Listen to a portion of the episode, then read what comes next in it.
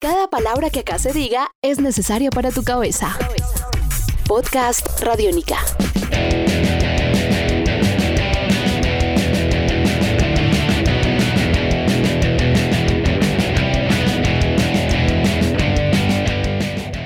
Sean bienvenidos a Podcast Radiónica, a esta segunda entrega.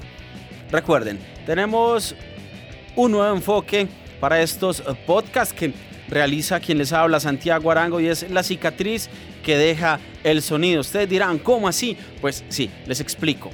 Son momentos, situaciones, personas, grupos, conciertos que nos han marcado. Todo eso atravesado por el filo del sonido.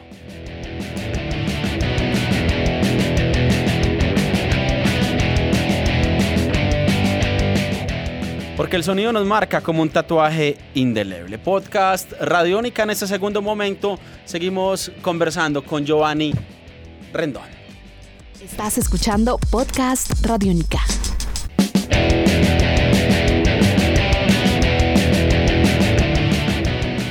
Giovanni Rendón en una primera entrega nos habló de cómo llegó el rock and roll, la vieja guardia, de la preponderancia de sus padres, precisamente como el puente para contarle y para arrojarlo a ese sonido que es el rock and roll, el punk que después descubriría.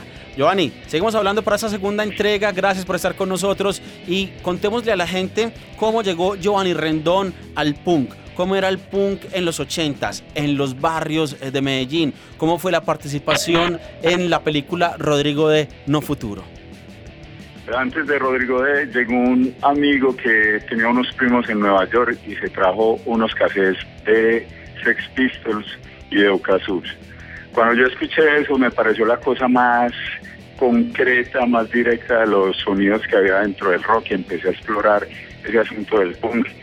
Y del barrio Florencia nos pasamos para Castilla y en Castilla me encontré unos locos y nos empezamos a encontrar con Ramones, con The Clash, con otras bandas y así armamos un combo de amigos que era muy cerrado y que tenía muchos problemas incluso con los rockeros porque el punk no era del agrado de muchos de ellos.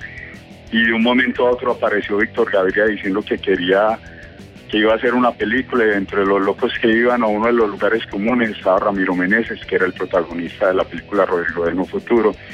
Y ahí nos llamaron y nos invitaron a grabar y esas sesiones de grabación para nosotros digamos que son la posibilidad de haber dejado, como le decía en estos días en un concierto, un eco en la historia que de no haber sido por Rodrigo D, quizás muchas de esas canciones del PUN no hubieran existido por el cassette de la Medallo y por la misma película.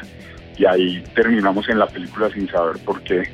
Simplemente un señor buscaba rockeros, punteros, y ahí estábamos nosotros haciendo lo nuestro por ese momento.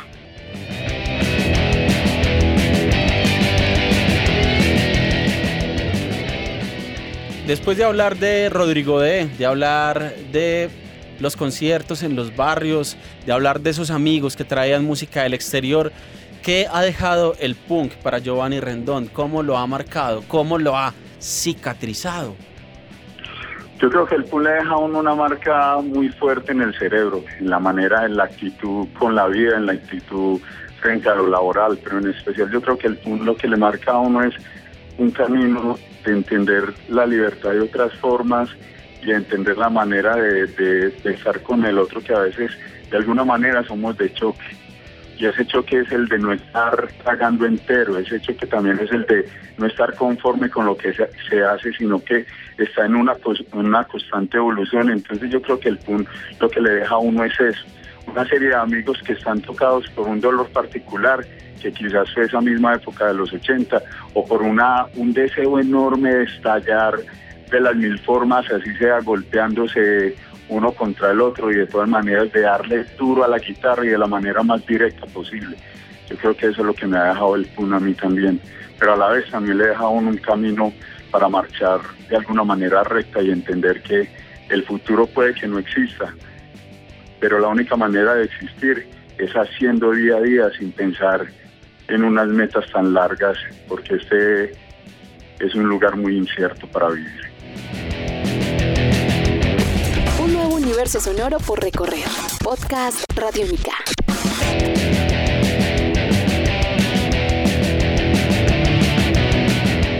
Escuchan podcast Radiónica, la cicatriz que deja el sonido hoy. Una entrega con Giovanni Rendón.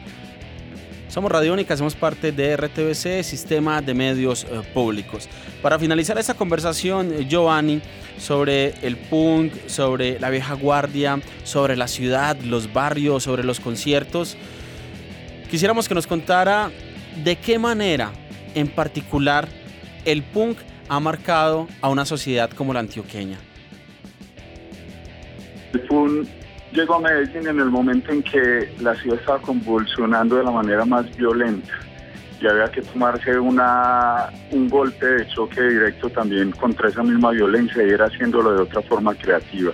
Y el PUN desde la misma apariencia empezó a chocar contra los que de alguna manera querían crecer y se debían crecer a través de sus motos, a través de sus vestimentas más llenas de colores, llenas de, una vivacidad que es una mentira, de una falacia comercial en la cual todos querían vivir. Yo creo que el PUN lo que le dejó a Medellín ha sido una serie de mensajes que retratan lo retrógrado, lo retrógrado y lo anticuado que, que fue Medellín y que sigue siendo, lo pacata y mentirosa que sigue siendo esta sociedad.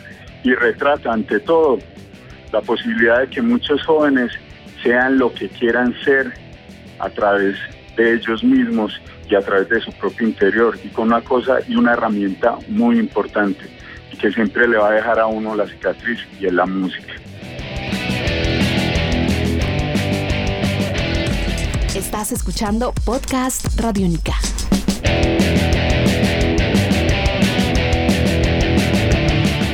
Soy Santiago Arango y hasta este momento con ustedes en este podcast Radiónica conversando con Giovanni Rendón del punk, de la ciudad, de la sociedad antioqueña, de la familia como vehículo para precisamente sugerir las sonoridades con las que luego personajes como Giovanni crecieron.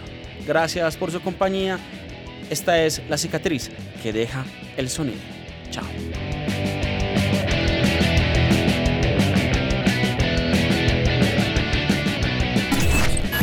Este es un podcast Radiónica. Descárgalo en radionica.rocks. Podcast Radiónica.